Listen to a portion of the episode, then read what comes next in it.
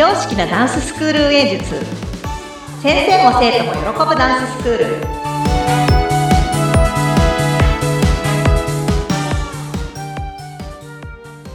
本気で踊り本気で学び本気で楽しむ幸せ製造工場ケンケンダンスファクトリーケンケンこと伊予田智子ですインタビュアーの高野です。よろしくお願いします。よろしくお願いしますケンケンさん。はい。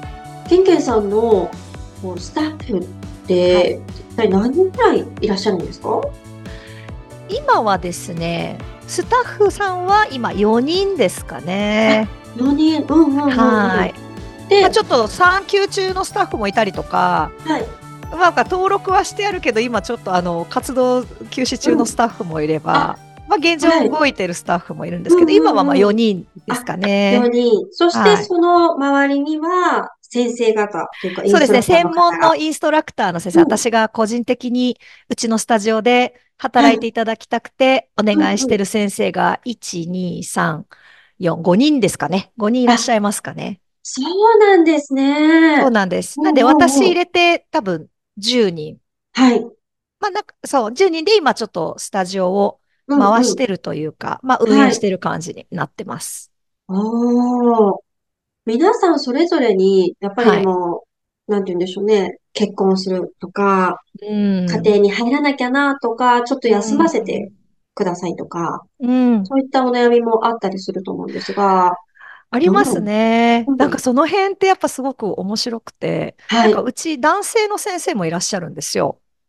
そうなんだ。そうなんです。だから男性の先生で、はいもう奥さんがいて、お子さんがいらっしゃってっていう先生は、はいまあ男性なので、うんもう職も多分ダンスで、うんあの、こう、生活を立てられてる方なので、はい。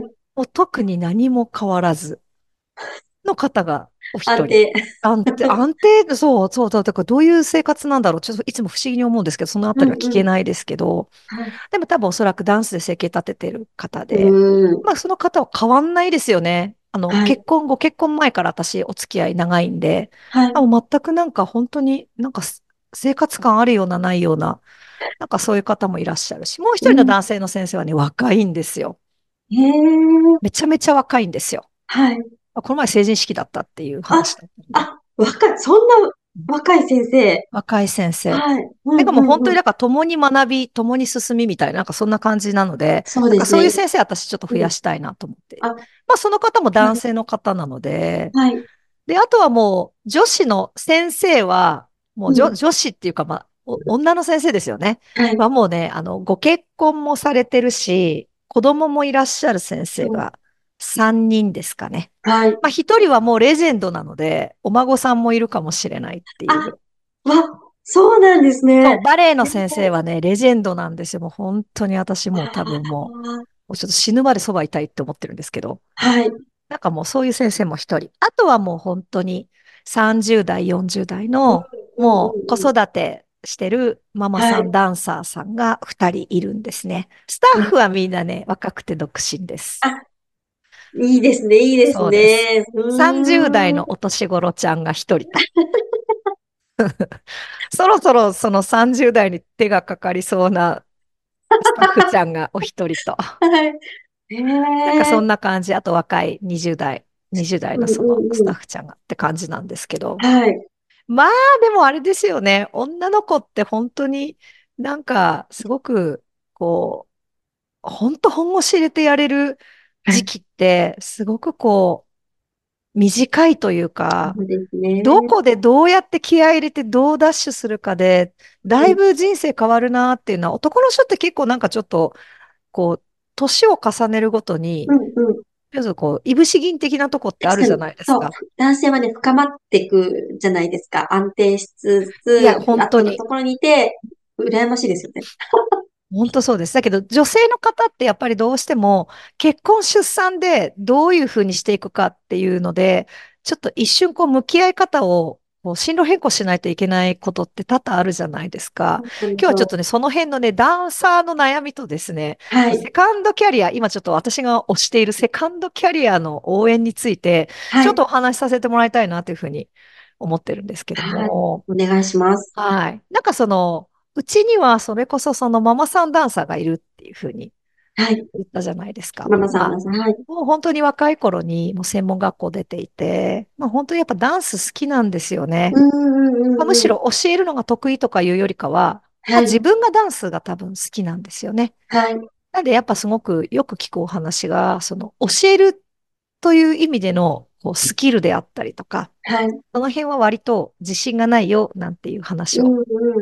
僕してるんですけども、中でもまあ基盤を固めたりとか、基はい。礎を大事にしたりっていうのは、はい。まあちょっと私やそのレジョン、レジェンドの先生たちで、うん。やっぱりその子供たちに伝えるべきことっていうのは何歳までにこれやろうっていう大まかなカリキュラムってあるんですね。はい。でもやっぱ結局その先って、どうしても、そのダンスが本当に好きな先生からダンス伝授されてほしいんですよ、私は。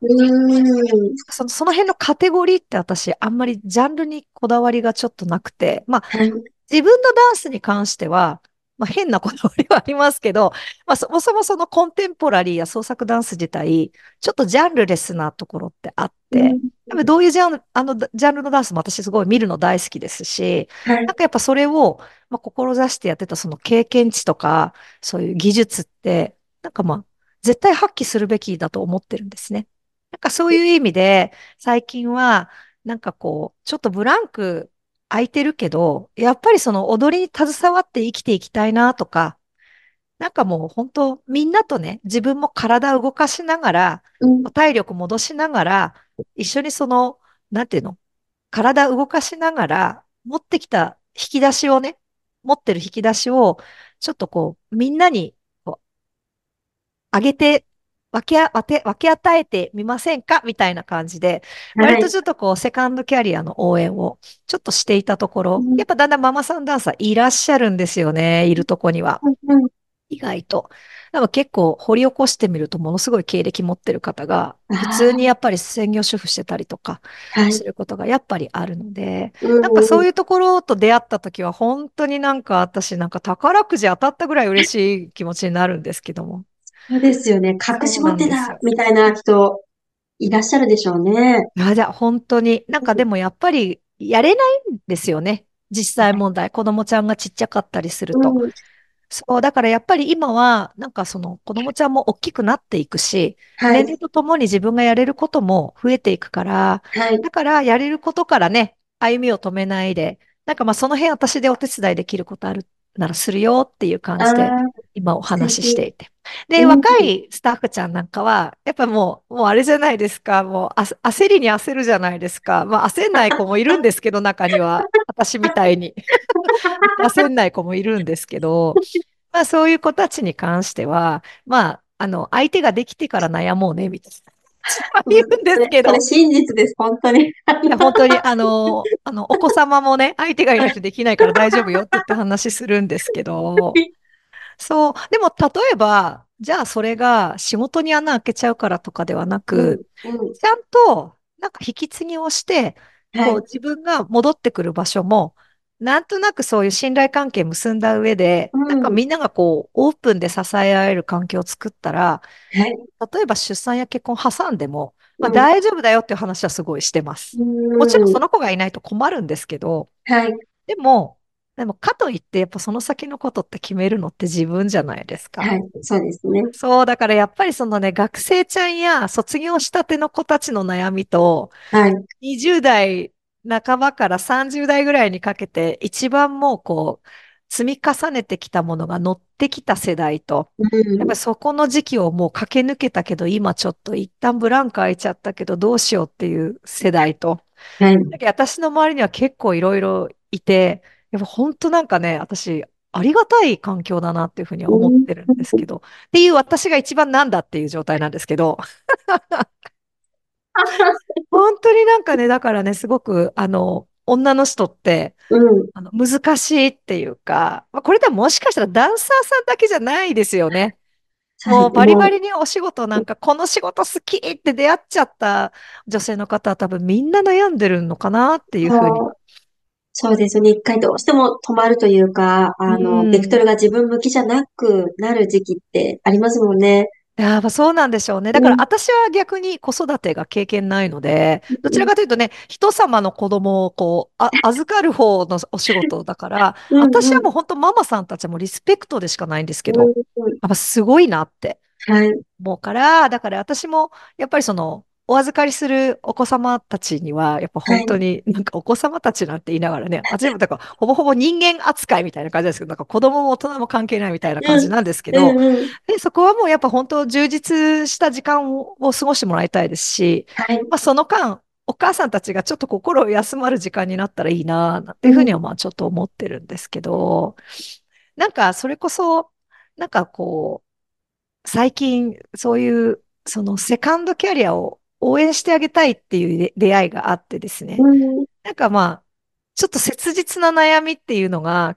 結構こう、身近に聞ける機会がたくさんあったので、はいやっぱいるんだな、すごくたくさんいるなっていうのをすごく感じてますかね。そうです多分、ね。多分キャリア持ってる人たちの方が意外とあれなんですよね。なんて言うんだろう。もっとあ、あれもできたのに、これもできたのにっていう、なんかそういうのを、こう、すごいんですよ。すごいキャリア持ってるんですよ。だけどやっぱりまだね、やり残した感を持ちながら、うんやっぱさ、やっぱ次の新しい生活からのブランクからのっていうのがやっぱすごく多かったりするので、うん。なんかその辺、今後あれですよね。子供が大きくなるとともに、はいそ。のママさんではなくて、そのはい一人の女性として、なんかそれができる環境を作っていけたらいいなっていうのが、今私の新しい一個の目標ではあったりするんですけど、すごい、それ応援します。なんかね、そのうん海外とかまた行きたいとかって、うん。